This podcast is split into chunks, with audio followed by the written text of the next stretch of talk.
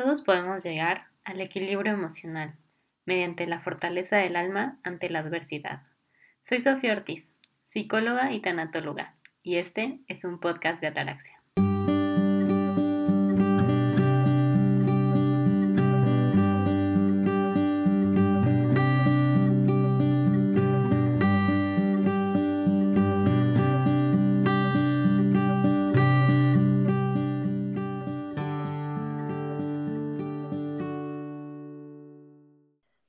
¿Cómo están? Espero que estén muy bien. El día de hoy estoy muy emocionada porque voy a estar en este episodio con una gran amiga y además gran profesional. Déjenme la presento como, como se debe. Ella es María José González, es nutrióloga por la Universidad Autónoma de Querétaro, especialista en nutrición deportiva por la CONADE, especialista en nutrición deportiva aplicada al atleta por la Federación Mexicana de Nutrición Deportiva especialista en psicología y psicopatología de la nutrición por la Universidad Europea del Atlántico. Es cofundadora de Fat Revenge, que la pueden seguir en sus redes sociales. Fundadora del proyecto Tu Salud en el HITO, que es el Hospital Infantil de Teletón de Oncología aquí en Querétaro. Y es miembro del Comité de Bioética también de ese mismo hospital. Y actualmente es nutrióloga en Steelers, que es un grupo de fútbol americano, y en la Academia de Danza Polinesia Tiare Apetai Rayatea. Espero haberlo pronunciado bien. Además, pues ella también se dedica a la consulta privada. Entonces, Majo, bienvenida. Qué, qué gusto poderte tener aquí en, el, en este episodio, en este podcast. ¿Cómo estás? Muchísimas gracias, Sofi. Este, muy bien. Eh, la verdad es que gracias por la invitación. Eh, bueno, sabes que me gusta muchísimo platicar estos temas contigo, entonces la verdad estoy muy emocionada que, que me hayas tomado en cuenta. No, gracias a ti. Y déjenme les platico, el, el, día de hoy vamos a estar hablando acerca de trastornos alimenticios y mindful eating.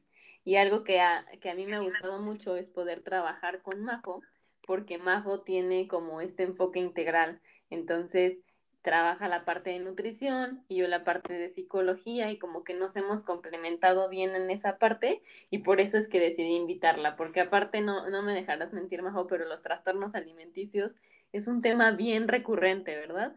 Platícanos tu experiencia en ese, en ese tema. Sí, la verdad es que mm, como que cuando uno dice trastornos de la alimentación, como que te imaginas la típica imagen que ponen, que es este eh, una persona con sobrepeso frente al espejo y en el espejo, más bien en el espejo se ve como una persona en sobrepeso y la ves y es una persona en los huesos. Entonces, muchos así es como que piensan trastorno de la conducta, ay, sí, este, vómitos, ay, sí, este, purgas, o ay, sí, este, eh, me veo, me veo gordo cuando realmente soy muy flaco, qué sé yo. Entonces, pero realmente, o sea, es que es realmente como el porcentaje que no se, que no se dice es muy grande de las personas que pueden llegar, llegar a tener como algún trastorno o incluso como algunos síntomas que si, que si seguimos como con ese tipo de pensamientos es muy fácil que lleguen así a tener un trastorno como más, eh, más remarcado. Entonces es la verdad un tema muy, muy poco tomado, pero la verdad es como el más común, o sea, el más, más común. Entonces, pues eso sí, no, no está padre. Entonces, pero... ¿Cómo nos podrías decir tú que podríamos detectar, por ejemplo, las personas que están escuchando y que en algún momento, porque todos en algún momento a lo mejor hemos comido algo y hemos sentido tantita culpa, ¿no? Pero, ¿cómo empezar a identificar que yo a lo mejor tengo un trastorno alimenticio y que tengo que darme cuenta de atenderlo también? Pues realmente, eh, digamos como preguntas así como primero muy, muy básicas, entonces es, digamos, el fijarse como a la forma de comer, si empiezas a sentirte como incómodo a tu manera de comer frente a las demás personas, o sea, como la primera cosa es que le empieces a dar muchísima importancia a lo que estás comiendo. O sea, pero no una importancia de que digas, ok, por cuidarme. No, es de que ya estás pensando, este, no sé, es que, y no sé si me hace daño, este, o, ay, es que tengo hambre, o, ay, es que no debo de comer esto. Cuando ya estás eh, gastando muchísima energía en ese tipo de pensamientos eh, sería como un primer indicador. Otro indicador, eh, cuando ya empiezas como a relacionar, tipo, por ejemplo, el hacer algunas cosas con la alimentación en el sentido, ok, hoy comí, no sé, hoy fue una reunión y comí pizza, entonces necesito hacer muchísimo más ejercicio o entonces ya no voy a cenar. O sea, cuando empiezas a relacionar ese tipo de comportamientos, entonces desde ahí es como una red flag de, ok, mi relación con la alimentación no está siendo adecuada. Entonces, esos realmente son como algunos signos que muy comúnmente podemos tener, porque ya digamos como comúnmente me refiero como en un ámbito como en la sociedad ya cuando, porque muchos dicen, ay, no, pues es que si vomito tres veces, o ay, este, pues no hago ejercicio más de cuatro horas. O sea, son cosas que de plano dices, este es un trastorno ya más, más, este, diagnosticado. Pero así como muy puntuales y muy pequeños que pueden ser como red flag, son esto, que ya empieces a relacionar como ciertas eh, actividades con tu forma de comer, que no te empieces a sentir a gusto con tu cuerpo, con lo que estás comiendo. Entonces, todo eso o por ejemplo, tanto el hecho de que de que realmente el hecho de comer ya no sea placentero para ti, o sea, que lo hagas porque porque ya estás relacionándolo con las emociones, porque ese es otro, o sea, existe muchísimo el tema de hambre emocional. Entonces, el hecho de que empieces a relacionar todos los trastornos de la conducta realmente van ligados con, la psicología. Por eso es como muy importante, si a fuerzas, trabajarlo de manera integral. Entonces, este, porque pues se trabajan ambos aspectos, no podemos como trabajar solo uno y, dejar el otro, porque siempre va a haber alguno latente. Entonces, eh, ese sería uno, este, las conductas compensatorias, eh, eh, te digo que sería, no sé, como hacer ejercicio en consecuencia a que comí demasiado. Este, o no, no cenar, o sea, restricciones así, no cenar porque comí demasiado. Este, o me voy a tomar un laxante porque comí demasiado. O sea, pero el hecho de relacionarlo, eso es como algo muy, muy notorio que podemos notar, eh, bueno, que podemos ver más bien. Y creo que dijiste algo bien, bien importante, el hambre emocional, ¿no? Esta vez, estas veces que a veces comemos por la ansiedad y que siempre creo que es bien importante que todos aprendamos a, a diferenciar. Ok, estoy sintiendo hambre física y si estoy sintiendo hambre física, pues la puedo saciar, o estoy sintiendo hambre emocional porque estoy nervioso, porque a lo mejor estoy deprimido y entonces si como chocolate libero endorfinas que me hacen sentir tranquilo. Ese, ese es un, punto muy clave para que las personas puedan ir empezando a detectar, ¿no? También esa parte. Sí, exacto. ¿Cuál es el tratamiento para ti eh, integral o el mejor tratamiento que se le tiene que dar a una persona con un trastorno alimenticio?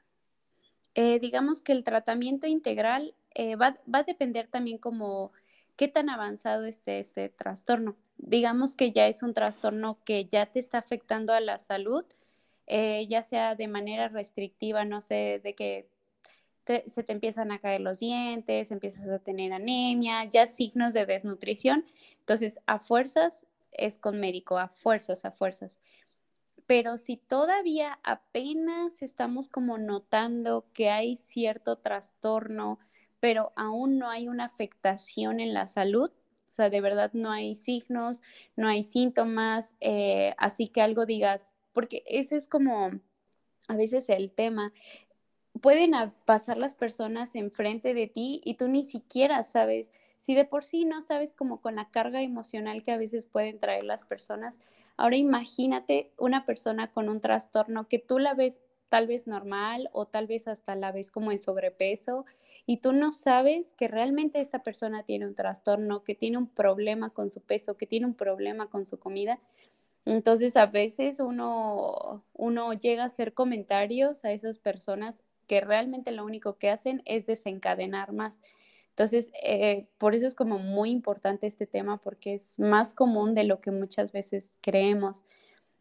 Entonces, este, bueno, de trabajar de la manera integral, pues en este caso que tal vez no es una afectación médica todavía, podemos trabajarlo del lado de psicología para trabajar este, esta situación emocional que desencadenó a ese trastorno.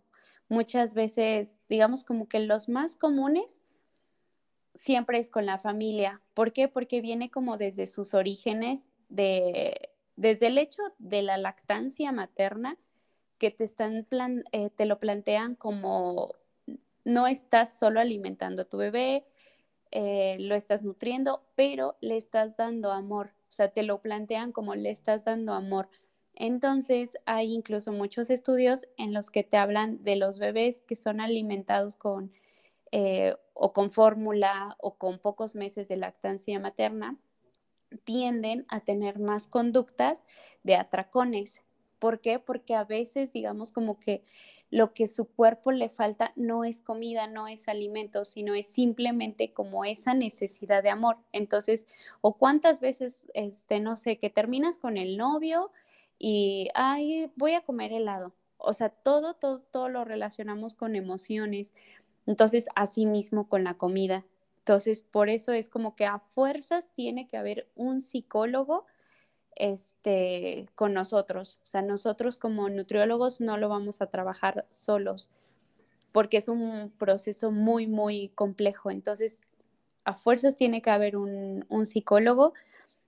Y por el lado de nutrición, lo que se va a hacer, bueno, es básicamente primero se interroga, o sea, como las frecuencias, por ejemplo, si tiene conductas eh, purgativas, eh, o si tiene vómitos, o si tiene conductas restrictivas. Primero es indagar, o sea, indagar qué situaciones son las que está teniendo en ese sentido, qué es lo que come, y a veces, este, no sé, por ejemplo, si, si es tema de atracones, qué cantidades, o sea, tratar de dimensionar como, ok, ¿qué es lo que más o menos come mi paciente en cuanto a energía, cuánta está comiendo, para yo de ahí este, indicar como el tratamiento de, ok, entonces vamos a requerir tanta energía de este paciente y a veces lo que aplica como con los antojos, porque va a ser un hambre que no se sacia, o sea, además de que ya hay un problema como con una hormona,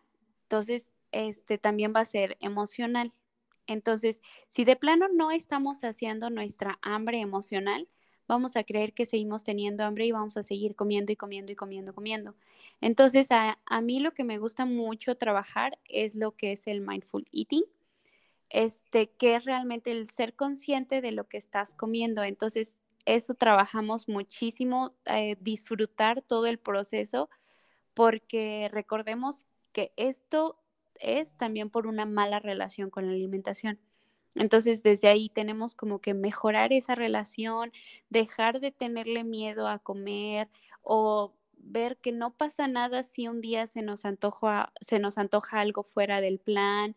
Entonces, realmente mis planes no trato de hacerlos restrictivos, porque imagínense si de plano ya uno está teniendo restricciones en sus emociones, restricciones en su vida, como para yo todavía decirle, híjole, ¿y no puedes comer esto?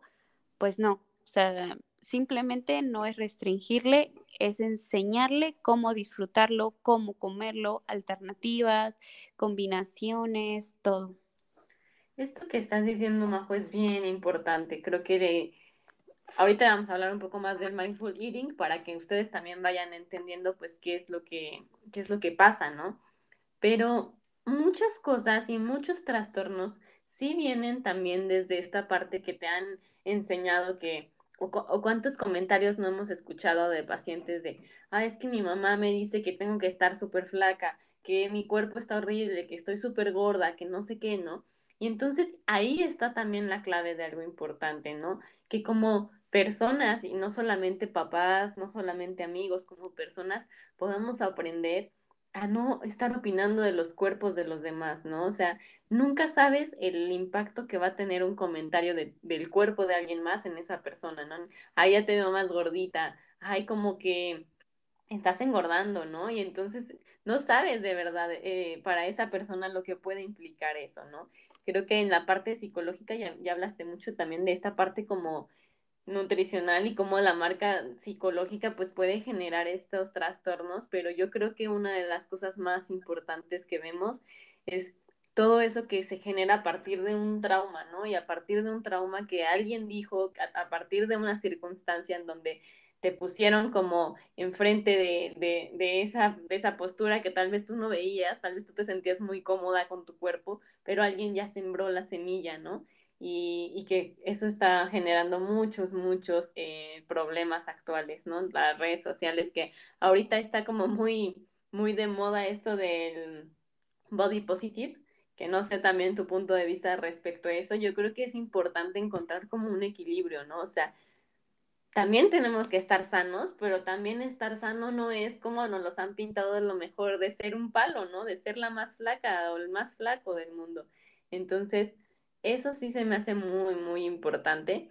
Y creo que los riesgos de no darte cuenta que hay un problema, pues es que eso vaya generando no solamente afectaciones a niveles físicas, ¿no? Sino a nivel psicológica en donde, como tú lo dijiste, ya no puedo disfrutar de la comida porque entonces cada que me, se me antoja un pastel de chocolate, lo único que pienso es en las calorías que tiene o lo único que pienso es en que voy a engordar, ¿no? Y entonces le quitas todo ese poder de disfrutar. Finalmente la comida es un placer, ¿no? Y el comer sin culpa es también un, un, gran placer, ¿no? Poder disfrutar de esa parte. Eh, bueno, entonces me gustaría que empezáramos a platicar un poco más del mindful eating, Majo, y, cuéntanos tú cómo utilizas esta técnica. Ok, eh, muchas gracias. Este, pues mira, yo básicamente lo que, la manera en cómo se los explico a mis pacientes es, digamos, como a través de los sentidos, es decir, eh, por ejemplo, desde el hecho de la vista o sea, de la vista. Entonces vamos así como desglosando cada uno de los sentidos e incluso algunas partes de nuestro cuerpo. Entonces comenzamos con la vista, desde el hecho de, ok, que tú veas tu platillo y digas de de verdad se ve súper antojable, los colores, me gusta cómo se ve, de ese típico platillo que ves en las redes sociales, que ves en las fotos de restaurantes, ese platillo, o sea, que tú lo veas y digas, sí, se ve increíble. O sea, y a veces hasta les digo, tómale foto, o sea, tú prepáralo como si fueras tú el comensal a quien le preparaste vilmente mm, porque eres un chef profesional.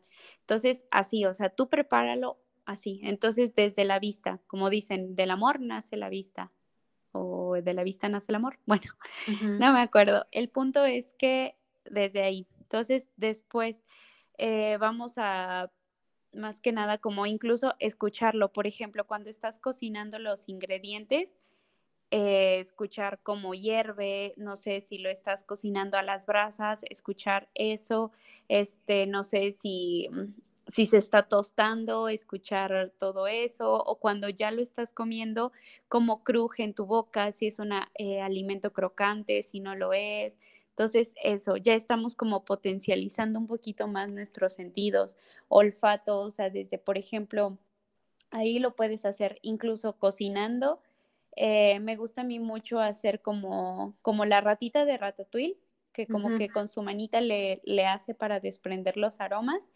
Este, así, o sea, hábilmente se está cocinando, entonces que lo puedas oler. Cuando ya lo serviste en tu plato, o sea, literal, olerlo, tratar de identificar si algo de todos los ingredientes que tú le pusiste, si huelen, cuál huele más, o sea, como yo siempre les digo que lo hagan como a modo de juego, o sea, porque incluso a veces en los niños así funciona. Como, ok, a ver, adivina dos ingredientes que tiene este platillo.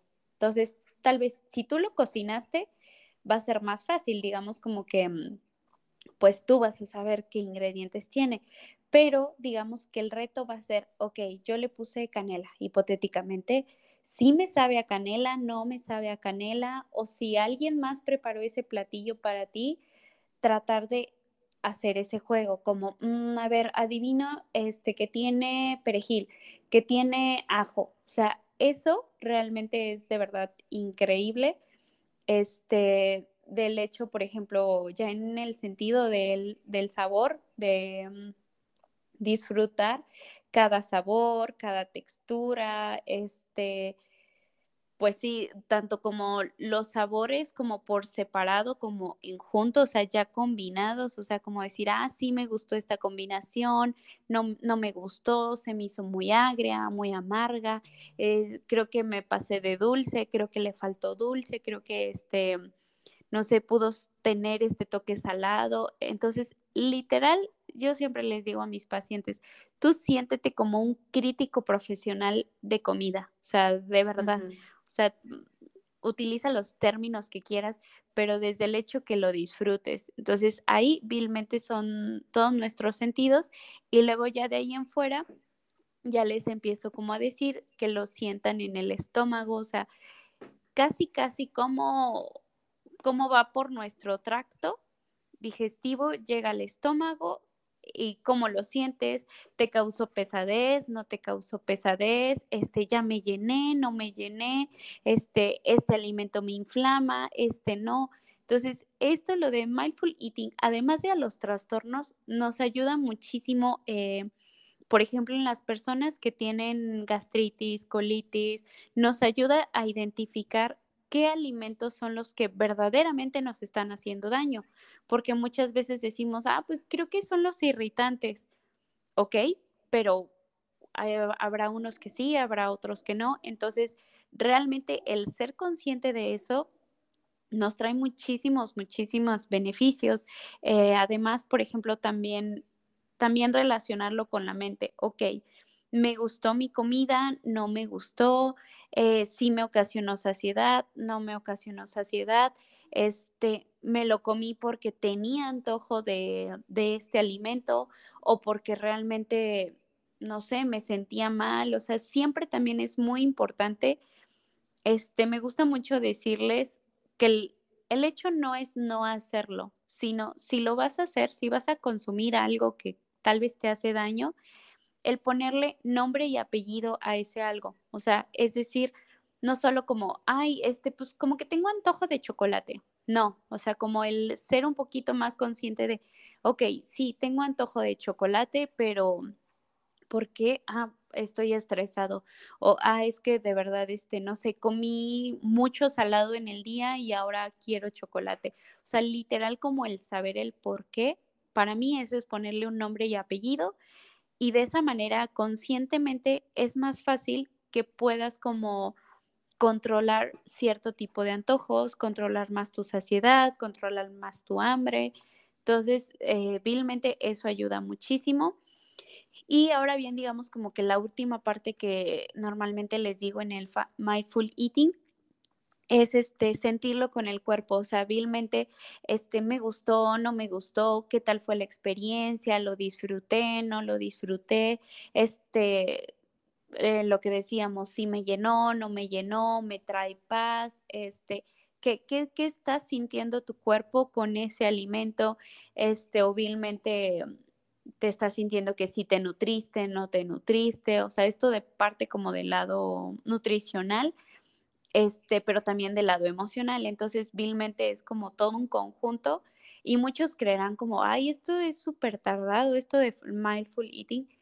Puede ser, o sea, puedes como hacerlo como de dos, o sea, digamos que la primera vez que lo hagas, eh, puede ser con un alimento que te guste muchísimo o que te guste mucho, pero sientas que es malo, o sea, que tú a tu percepción dices me hace daño, es intentarlo y una vez que lo vas haciendo, eh, de verdad ya se te hace cotidiano. O sea, muchas veces me pasa que yo no es como que como tan lento ni nada, pero disfruto mis alimentos y a veces de verdad la gente puede no gustarle mi comida, pero la manera en cómo ven cómo yo como, se les antoja, o sea, se les antoja como ese alimento que dicen, es que te lo estás comiendo súper sabroso y yo pues es que está muy rico.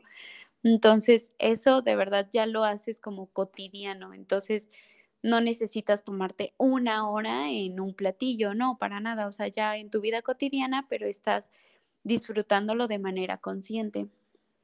Sí, eso. Y creo que esa es la experiencia y lo que me gustaría que se quedaran. Espérame, creo que se cortó. ¿Verdad? ¿Hola? Sí, yo te escucho. Ah, perfecto. Gracias. Eso es lo que me gustaría, que se quedaran de este episodio del día de hoy, que se atrevan a reexperimentar y redescubrir su conciencia con la alimentación, ¿no? Y entonces yo también, por ejemplo, cuando he hecho mindful eating con mis pacientes, les digo, mete la parte de gratitud, o sea, tienes un estómago que te permite digerir, tienes unos intestinos, tienes una boca, tienes tantas papilas gustativas y tienes la oportunidad de tener esa almendra que no sabes todo el proceso que tuvo que pasar para que llegara a tus manos el día de hoy desde ser una planta, desde ir creciendo, alguien la recolectó, alguien la vendió y ese que la vendió tal vez la exportó y tú la estás teniendo el día de hoy aquí. Entonces, creo que comer es un placer con gratitud, ¿no? Y es, un, y es, y es poder disfrutar de la comida y es poder decir, wow, gracias que lo puedo tener el día de hoy. Entonces, ustedes que nos están escuchando, quédense con esto que dice Majo y con esto que estamos diciendo aprendan a reexperimentar su relación con la comida. Dejemos de castigarnos por comer y aprendamos a lo mejor a comer equilibrado, a comer sano, porque también lo sano siempre estamos viendo, ay, es que sano es por comer por la lechuga. No, no es así. Puedes comer sano y puedes comer muy bien. Y también puedes darte tus placeres y tus gustos culposos, si así lo quieres llamar, sin sentir culpa, sin sentir que, ay, porque ya me comí esto, ya, ya se me va a arruinar todo mi progreso, ¿no? Entonces, creo que es eso, aprender a conectar con la comida, aprender a disfrutarla, aprender a saborearla eh, y, sentir también, es, es muy cierto esta parte de la mente de cuando tú sientes que ese alimento te cae bien, te cae bien. Y cuando estás pensando, ay, no es que seguro me va a caer súper mal, porque no sé qué, sí te cae mal, o sea, nuestra mente es tan poderosa como para poder también de repente generar ese efecto, ¿no? Entonces, Mago, Muchas gracias por, por estar aquí el día de hoy. ¿Qué recomendaciones finales nos puedes dar? Eh, muchas gracias. Eh, básicamente, digamos, como una recomendación final, sí sería como de verdad intentar disfrutar tus alimentos. Eh, yo creo que la manera más saludable en general de comer es eso, o sea, que, que tú puedas no sentirte culpable, que puedas sentirte bien, que en general te estás sintiendo bien tanto emocionalmente como físicamente. Si de plano tú dices, es que me estoy inflamando demasiado, es que este, muchas cosas me ocasionan náuseas, es que de verdad no me siento como a gusto con lo que como, entonces eso no es sano. Entonces, para mí siempre, siempre, siempre sería como ir por lo que te hace sentir bien, tanto física como emocionalmente. Entonces, normalmente cuando uno empieza a tener hábitos un poco más saludables, implícitamente te sientes bien, o sea, porque te sientes bien físicamente, o sea, eso es como lo bueno, cuando empiezas a comer bien, em, te empiezas a sentir bien físicamente y es un ciclo, o sea, como que tu estado anímico mejora, todo. Entonces, sí, mi recomendación sería eso, o sea, como tratar de disfrutar todas tus comidas, siendo consciente de lo que estás comiendo, si de verdad te está nutriendo, si no te está nutriendo, si tu cuerpo, cómo se siente, o sea, de verdad escuchar tu cuerpo. El cuerpo es sumamente asombroso. Entonces, literal, escucharlo, escucharlo y, y sí, como, como comentas, agradecer. O sea, yo creo que sí, agradecer también es una gran parte.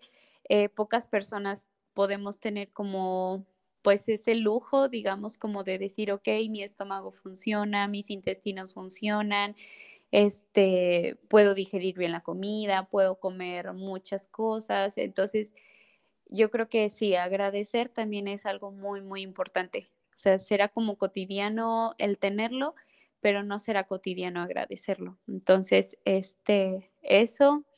Y, y bueno, pues sí, siempre procurar como tanto la salud mental, como la salud intestinal, la salud en general en el cuerpo. Así es. Y creo que muchas veces nos pasa que comemos y al final que comimos nos damos cuenta que ni siquiera me detuve a decir, ah, comimos porque teníamos que hacerlo, sin prestarle atención. Entonces, los que nos están escuchando, anímense a probar esta nueva experiencia, anímense a prestarle atención a su cuerpo, a su comida, a ese momento presente que le dedicas a tus comidas y van a ver que van a tener cosas muy especiales y muy lindas, ¿no? También en esta parte de los trastornos alimenticios, si tú o alguien que conoces está pasando por algo así, apóyalo brindándole la información. Majo no, está especializada en eso, como se los platiqué. Ella este, tiene sus diplomados y tiene su experiencia en esto, entonces da consulta presencial en Querétaro y para los que están en otro estado o en otro lugar, da consulta virtual eh, a través de pues, todas las plataformas de, de, videollamadas. Recuérdanos cómo te podemos encontrar en redes sociales, Majo. En redes sociales pueden encontrarme ya sea en la página de Fat Revenge eh, o en mi perfil personal que es majo-glesmor. Perfecto. Pues muy bien. Muchas gracias por estar el día de hoy aquí. Valoro mucho que nos dedicaras un tiempo para grabar este episodio. Me, me gusta mucho, como siempre, platicar contigo de estos temas y te agradezco muchísimo el estar aquí. Muchísimas gracias a ti por la invitación, Sofi. Bueno, pues cuídense mucho, nos estaremos viendo en otro episodio más del podcast de Ataraxia y a mí también me pueden encontrar en redes como Ataraxia Psicología. Gracias, nos vemos.